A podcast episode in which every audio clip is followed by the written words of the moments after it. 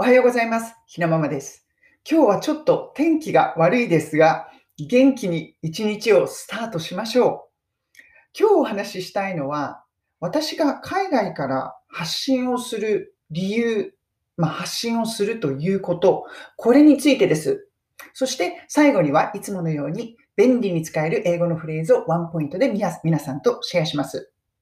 まず、こちらのあの YouTube のひなまま会議室をご覧になっている方に、方々にお知らせのようなものがあります。今週から私、このひなまま会議室、これと全く同じ内容のものをラジオでも配信することをスタートしました。これ、ある方からアドバイスをいただいたんですけれども、これからラジオ市場、まあ、ラジオアプリですね、の市場はあの伸びていくだろう。YouTube ほど、動画ほどは大きな市場ではないものの、まあ、あの、ワイヤレスイヤホンだなんて出てきて、これからそちらの方も大きくなっていくであろう。そして、YouTube のこの動画、特にトーク系、私のようなトーク系の動画っていうのは、そのラジオとの相性が非常にいいので、もうこの、こういうチャンネルを持っているのであれば、それと同時に同じことをラジオでも配信したらどうかと。そのようなアドバイスを受けたんですね。今年は私本当にいろんなことがあったので、まあ、これからは前向きにあのいろんなことにチャレンジしていきたいなと思っていた時に受けたアドバイスでした。ですから、スタートすることにしました。こちらのあの YouTube チャンネルをご覧になっている方々は、これと同じ内容をこれからラジオアプリでも聞けるようになりますので、まあ、どちらでもあのラジオの方がいいなと思う方は、そちらを聞いていただくこともできます。そのラジオアプリのリンクというのをあの詳細欄の方に貼っておくので、もし興味のある方はそちらにも遊びに来てください。そして、やはりあのラジオでそのように毎日、まあ、できる限り毎日ですよね、配信するのであれば、もう私が海外の生活とかそういうことだけを話すのではなく、やはり、ま、私は英会話の人なので、英語のフレーズをこういうふうにつけた方が、いつものようにつけた方がいいかなと思って、まあ、5分弱いろんなお話をして、まあ、プラス3分ぐらいでサクッと英語のフレーズをつけると。そのようなものをこれから配信していきたいなと考えています。これがちょっと皆さんへの、まずはお知らせです。そして、このあの海外から発信するということ、その意味についてなんですけれども、私、今回日本に帰ってきていて、まあ何週間、まあ1ヶ月単位とかで帰ってきていて、あの感じたんですよね。あ、やはり海外のニュースとかって今の時代インターネットでどこにいても見れるんだけれども、どこで見るかというので、その感じ方とか受けるこう印象とかが全然違うんだなということ。ひなまま英会話は私のメインチャンネルの方では、やはり海外で起こっているニュースとか、あとは海外で見られる、海外で報道されている日本のニュースなどについてお話しして、それプラスアルファで英会話のレッスンという形をつけています。ですが、いつも思っていたんですよね。まあ、海外でのニュースとかって、まあ、正直、ぶっちゃけ今の時代、どこにいても見れますよね。見ることができる。あの、インターネットでピピッとやればすぐ見ることができるのに、私がそれを皆さんにこう、お話しすることに何か価値があるのかなと正直悩んでいたんですよね。ですが、今回日本に来て思いました。同じニュースを見ていても、やはり私がロンドンで普段、ああいう生活をしながら読むニュース、そしてそこから感じること、見る景色っていうのは、ここの今日本にいる、この私、同じ人間なんですけれども、私がこちらで同じニュースを見て感じることを見る景色っていうのは全然違うんだなと。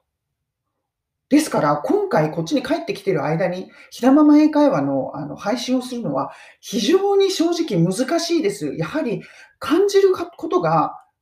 ロンドンにいる時とは全然違うんですよね。これを見て思いました。やはり海外に住んでいる日本人として、海外からの目線で見られること、あの私なりに見ることがあるんだなということを。ですから、これからはもうそういうことに関してあまり悩まずに、海外で見たニュースとか、海外で感じている日本の姿、海外から見日本の見る日本の姿、そこら辺をどんどん配信していこうと、そんな決心をしました。今回非常に大きな学びでした。今回のワンポイント英会話レッスンのフレーズは、a different point of view このフレーズです。これは違った視点から物事を見る。そのような時に使うフレーズです。文章にするとこのような形で使うことができます。I see things from a different point of view このようになります。そうすると、I see things っていうのはあの物事をあ見ます。私は物事を見ます。from a different point of view. different っていうのは違うっていうことなので、違う point of view。view っていうのは、まあ、景色とか、まあ、見るっていうことですよね。ですから、違う視点から物事を見るんです。